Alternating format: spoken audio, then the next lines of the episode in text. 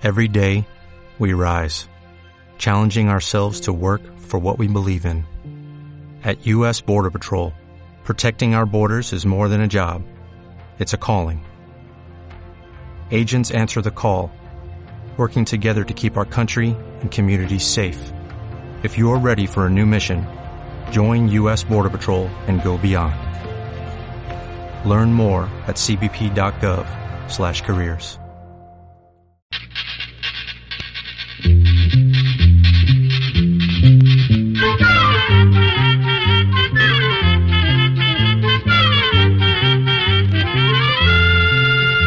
Todo, llegó la escuela, llegó la escuela, llegó por radio.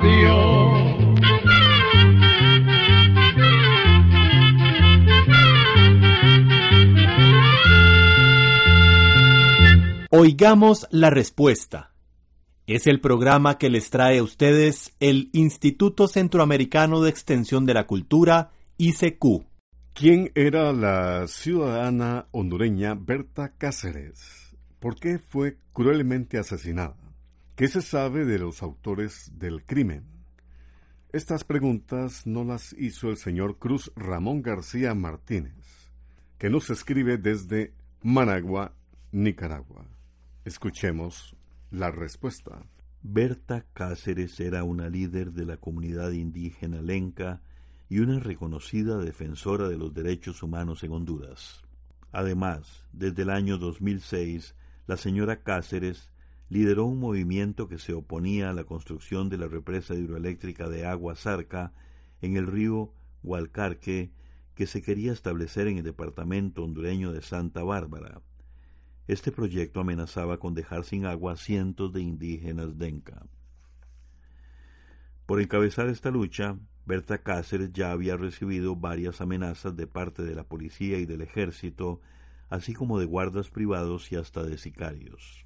Varios compañeros de Berta fueron asesinados por organizar bloqueos en carreteras con el fin de impedir el ingreso de maquinaria a la región. Pero las protestas de Cáceres y su gente dieron resultado ya que el Banco Mundial y la empresa china que financiaban el proyecto de la represa lo abandonaron y éste quedó detenido. Esto fue una importante victoria para Berta Cáceres, quien recibió un premio internacional por ello. Sin embargo, mucha gente quedó molesta y las amenazas para la señora Cáceres continuaron. Lamentablemente, a principios de marzo de ese año, unos sujetos entraron a la casa de la habitación de Berta Cáceres y la asesinaron. Inicialmente la policía había dicho que se trataba de un asalto. Por ahora hay un sospechoso detenido a la espera de que se hagan las investigaciones oficiales. Berta Cáceres tenía 44 años y era madre de cuatro hijos. La noticia del crimen de esta luchadora ha causado pesar e indignación no solo en Honduras, sino en muchos otros países, y son muchas las personas que solicitan a las autoridades hondureñas que investiguen a fondo el caso para que se haga justicia.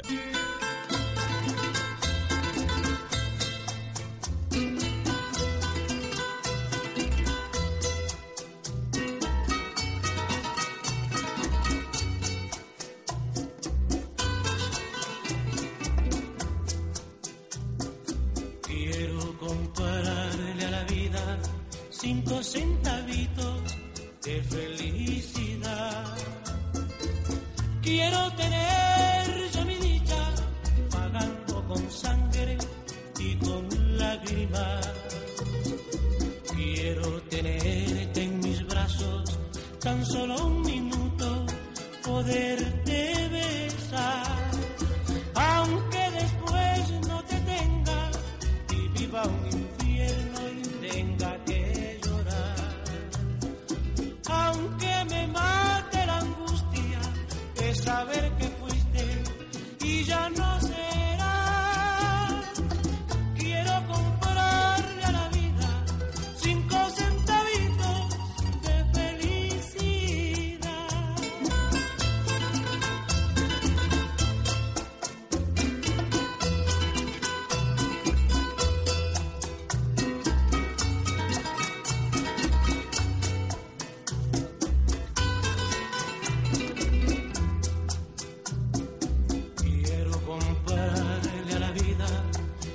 unos centavitos de felicidad.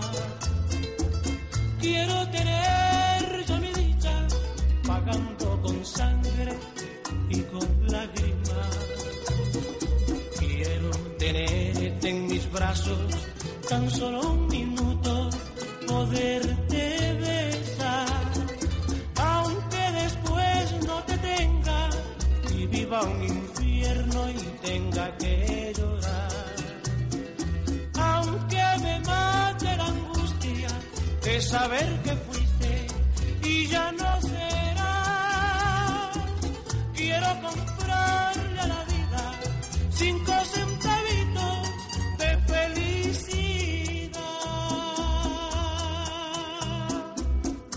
Quiero saber si es cierto que hubo dos Judas, uno bueno y uno malo. La consulta nos la hizo el señor Ruperto Sandoval Guzmán. Nos escribe desde Cartago, Costa Rica. Escuchemos la respuesta. Efectivamente, don Ruperto, en el Nuevo Testamento de la Biblia se mencionan dos Judas. Uno fue el que entregó a Jesús y el otro dicen que era un pariente de San Joaquín y Santana, los padres de la Virgen María. El primero se llamaba Judas Iscariote y el segundo se llamaba Judas Tadeo o Judas el de Santiago para diferenciarlo del que vendió a Jesús. Judas Tadeo fue uno de los doce apóstoles. Fue compañero de Jesús durante su adolescencia y juventud, y cuando Jesús inició su vida pública, dejó todo por seguirlo. Como apóstol, Judas Tadeo trabajó con gran entusiasmo para que las personas de otras religiones se convirtieran al cristianismo. Judas Tadeo fue misionero por todo lo que era Mesopotamia y algunos dicen que murió como mártir en una ciudad de Persa. Un mártir es alguien quien muere por defender aquello en lo que cree. A San Judas Tadeo se le atribuye una de las cartas del Nuevo Testamento. Esta carta se dirige a los que han sido llamados, amados de Dios Padre y guardados para Jesucristo. Esta carta la escribió probablemente entre los años 62 y 65 después de la muerte y resurrección de Cristo. En esta carta, Judas Tadeo anima a los cristianos a permanecer firmes en la fe y les advierte que surgirán falsos maestros que se burlarán de la religión. Alienta a los cristianos a amar al prójimo y a practicar las obras de misericordia. También les anima a vivir en paz y les pide que tengan paciencia en sus vidas para que por su ejemplo se conviertan los que no creen. San Judas termina su carta con una bella oración de alabanza a Dios. Podemos decir que el gran ejemplo que nos dejó San Judas Tadeo es que dio su vida por nuestro Señor Jesucristo. Precisamente la palabra Tadeo con la que se le distingue quiere decir valiente por proclamar a Dios. Cuando se ha perdido un diente o una muela, ¿sirve de algo ponerse un diente artificial o prótesis? Esta pregunta nos la ha hecho un amigo oyente que nos escribe desde Managua, Nicaragua. Oigamos la respuesta. Sí, es muy importante ponerse un diente artificial o una prótesis cuando se han perdido dientes o muelas. Los dientes y las muelas sirven para moler bien los alimentos, para que se vayan desmenuzados cuando se tragan. Esa comida molida combinada con la saliva forma como una pasta que pasa más fácilmente al estómago, donde termina de digerirse. Por eso se dice que la digestión comienza en la boca, precisamente cuando masticamos. Si se pierde un diente o una muela, no solo cambia el aspecto físico de la persona, sino que el espacio vacío que queda por esa pérdida va cambiando poco a poco la posición de las demás piezas dentales. Entonces la dentadura se desacomoda y quedan más espacios vacíos en ella. Además, al faltar dientes o muelas, se muerde con menos fuerza, y las encías donde faltan las piezas dentales quedan expuestas y por lo tanto se van debilitando. Y según dicen los médicos especialistas en dientes llamados odontólogos, hasta puede llegar a desajustarse la mandíbula y crear presión en el cráneo, lo que ocasiona dolores de cabeza. Por eso, cuando una persona ha perdido una pieza, conviene que haga el esfuerzo de visitar al odontólogo para que le ponga el diente o la muela que falta, o bien que le haga un puente que una las dos piezas que han quedado separadas. Desde San Salvador, el señor Daniel Isidro Peña nos escribe y nos pregunta lo siguiente. Quisiera saber cuál es el agujero más profundo que se ha hecho en la Tierra y en qué país lo hicieron. Oigamos la respuesta.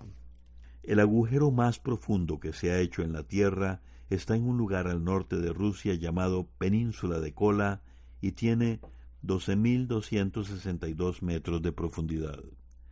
El proyecto para hacer este enorme agujero comenzó en 1962 Después de muchos preparativos y la construcción de un pueblo para los trabajadores, finalmente empezaron a taladrar el 24 de mayo de 1970. La idea era perforar hasta llegar a una profundidad de 15.000 metros y sacar muestras de rocas para que los científicos las estudiaran. Se cuenta que hasta los 7.000 metros de profundidad se pudieron usar los mismos equipos que se utilizaban para sacar petróleo y gas en otros lugares. Pero a partir de ese punto, es decir, de los siete mil metros de profundidad, comenzaron los problemas, ya que a esa profundidad de la Tierra las temperaturas eran muy altas y dañaban la maquinaria. Para continuar, los ingenieros tuvieron que diseñar una nueva perforadora. Pero aún así el trabajo se volvió cada vez más difícil, pues la temperatura aumentaba rápidamente con cada metro que profundizaban. Finalmente se hizo imposible continuar y se detuvieron las obras en 1994 cuando habían llegado a los 12.262 metros dentro de las entrañas de la Tierra. Hasta hoy, el proyecto del pozo superprofundo de Kola continúa detenido por falta de dinero y porque se ha perdido el interés por seguir adelante.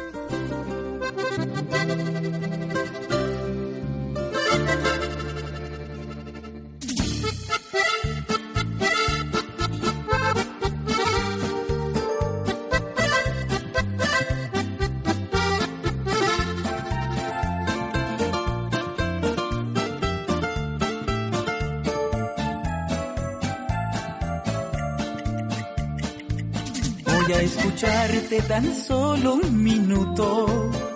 Si tú quieres, puedes desahogarte. Y te doy mi perdón si te ayuda. Pero nunca vuelvas a buscarme. Porque el daño que tú me causaste no lo curan tus gotas de llanto. Porque juro y voy a demostrarte que sin ti el mundo no se ha acabado y al igual que mi amor lo cambiaste, me has de ver feliz en otros brazos. No estoy cobrando venganza, ni estoy buscando revancha, pero es la ley del amor, el que ama recibe amor y el que la hace la paga Perdóname la franqueza, tu presencia no me alegra. Tu tiempo se terminó y aquí te dejo mi adiós porque conmigo no cuentas.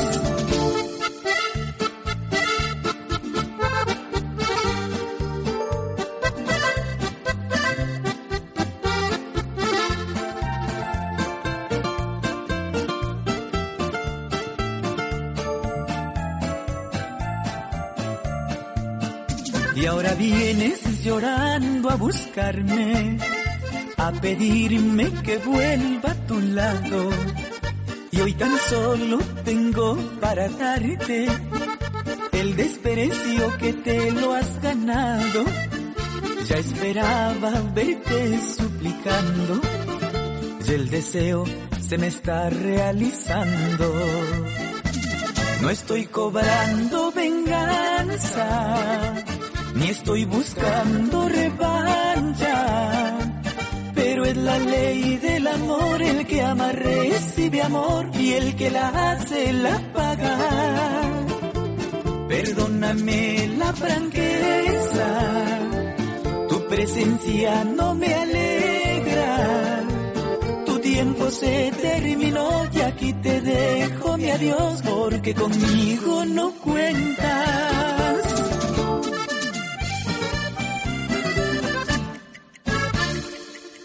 Uno de nuestros oyentes nos escribe desde San Antonio de Belén, Heredia, Costa Rica.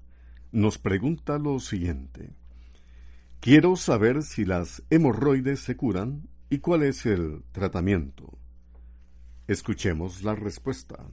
Sí, las hemorroides se pueden curar si se tratan a tiempo, pero hay que tener paciencia y seguir fielmente las indicaciones del médico especialista. Las hemorroides son como varices que se forman en la parte de adentro del recto. Por lo general las hemorroides causan picazón, ardor, dolor y hasta sangrado. El tratamiento para las hemorroides varía de acuerdo a la intensidad o al desarrollo en que se encuentre el padecimiento. Cuando están comenzando se recomienda aplicar pomadas y supositorios especiales que se consiguen en las farmacias. Como remedio casero, hay quienes usan la gelatina de la planta llamada aloe o sábila. Se saca un pedacito de la gelatina que está en la parte de adentro de la hoja del aloe o sábila del tamaño de un supositorio y se introduce en el recto. Se deben aplicar uno cada cuatro horas para que se quiten las hemorroides. Cuando las hemorroides sangran, es necesario tratarlas con inyecciones que secan las venas que se han dilatado. Esas inyecciones tienen que ser bajo receta médica. Las hemorroides más grandes, que ya no responden a otros tratamientos, deben ser ligadas con bandas o ligas para que se sequen y después se caigan. Esto lo hace un médico especialista llamado proctólogo o bien un médico general. Para prevenir y mejorar las hemorroides es importante evitar el estreñimiento. Hay que comer entonces cosas que tengan fibra, como la avena, frutas como la papaya y los vegetales. También conviene tomar mucha agua y hacer ejercicios para mantener un peso adecuado.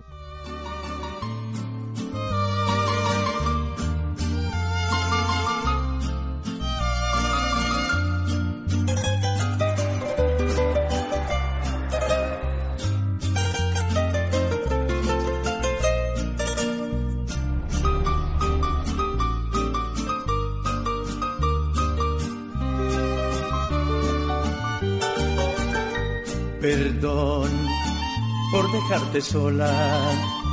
Perdón por no estar contigo. Perdón si precisaste de mi amor y mi calor fue el gran ausente y en tu cama habían pingüinos. Por ese frío glacial en tu colchón por terminar con tu ilusión por despreciar tu amor divino. Jamás volveré a engañarte, jamás.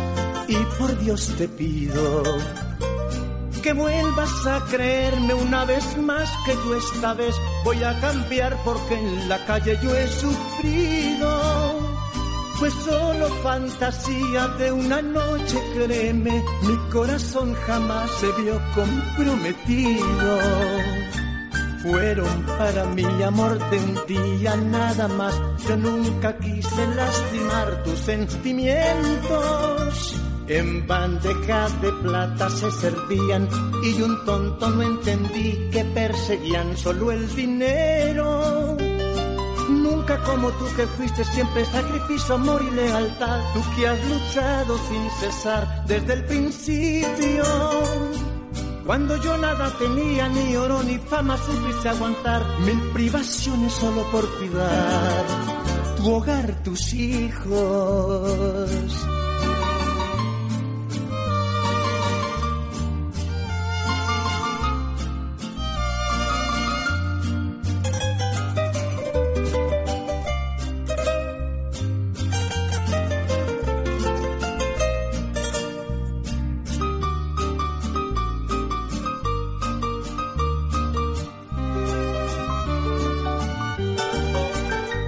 Perdón, sé que estás herida. Perdón, y yo soy culpable. Cualquier cosa que digas queda corta, aceptaré. Tu desahogo incluso se ha de recordarme hasta mi madre.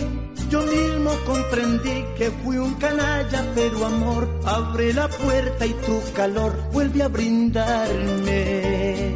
Fueron para mí amor de un día nada más. Yo nunca quise lastimar tus sentimientos. En bandeja de plata se servían y un tonto no entendí que perseguían solo el dinero. Nunca como tú que fuiste siempre sacrificio, amor y lealtad. Tú que has luchado sin cesar desde el principio. Cuando yo nada tenía, ni oro ni fama, supiste aguantar mil privaciones solo por cuidar tu hogar, tus hijos.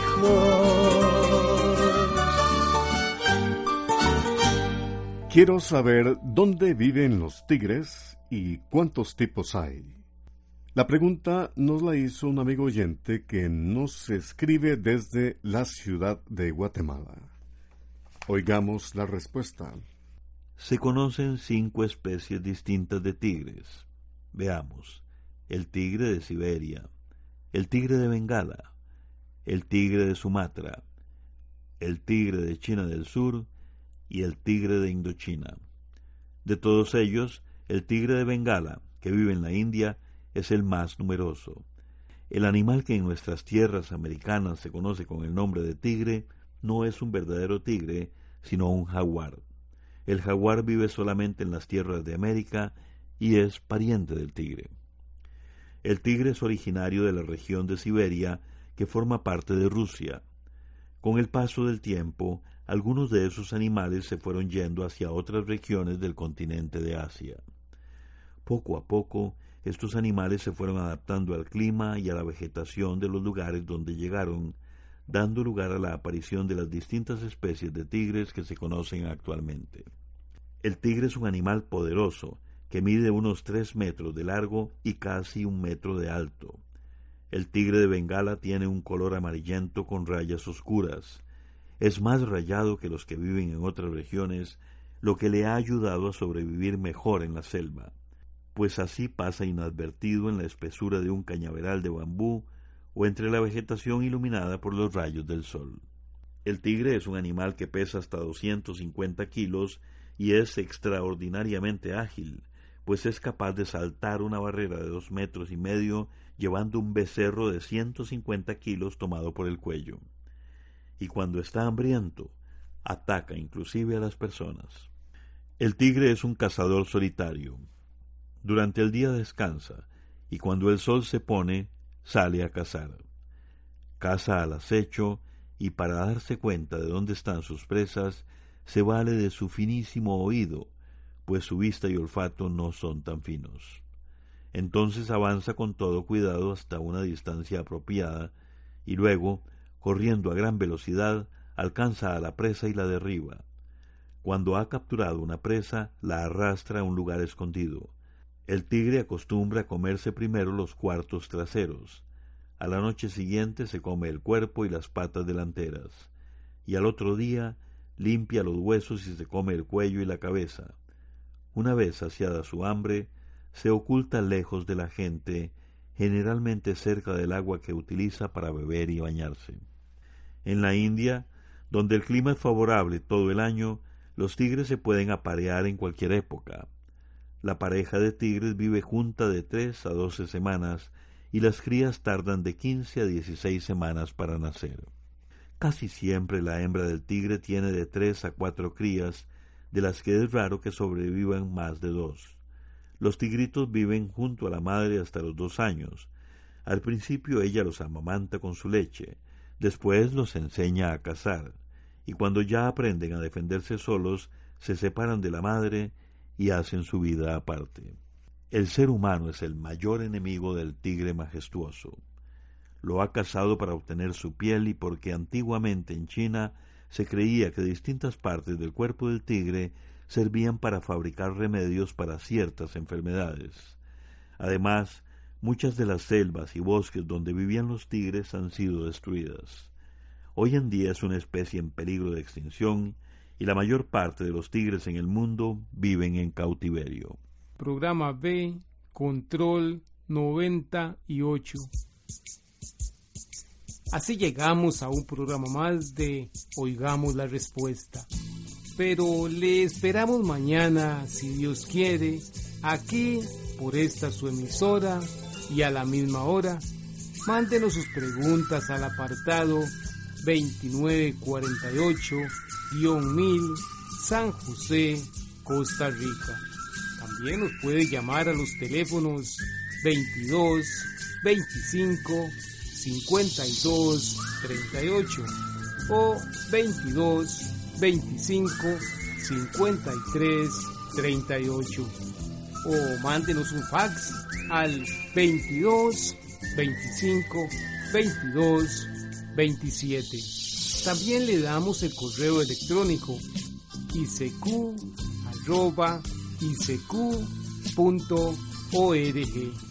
Celo de letreo arroba icecu.org. Para nosotros sus preguntas son muy importantes y estamos para servirle. También puede dirigir su pregunta a esta emisora que ellos amablemente nos darán llegar. Muy importante, dele su nombre completo, dirección bien exacta ah, y el lugar donde escuche el programa. Recuerde que comprender lo comprensible es un derecho humano. Que Dios le bendiga.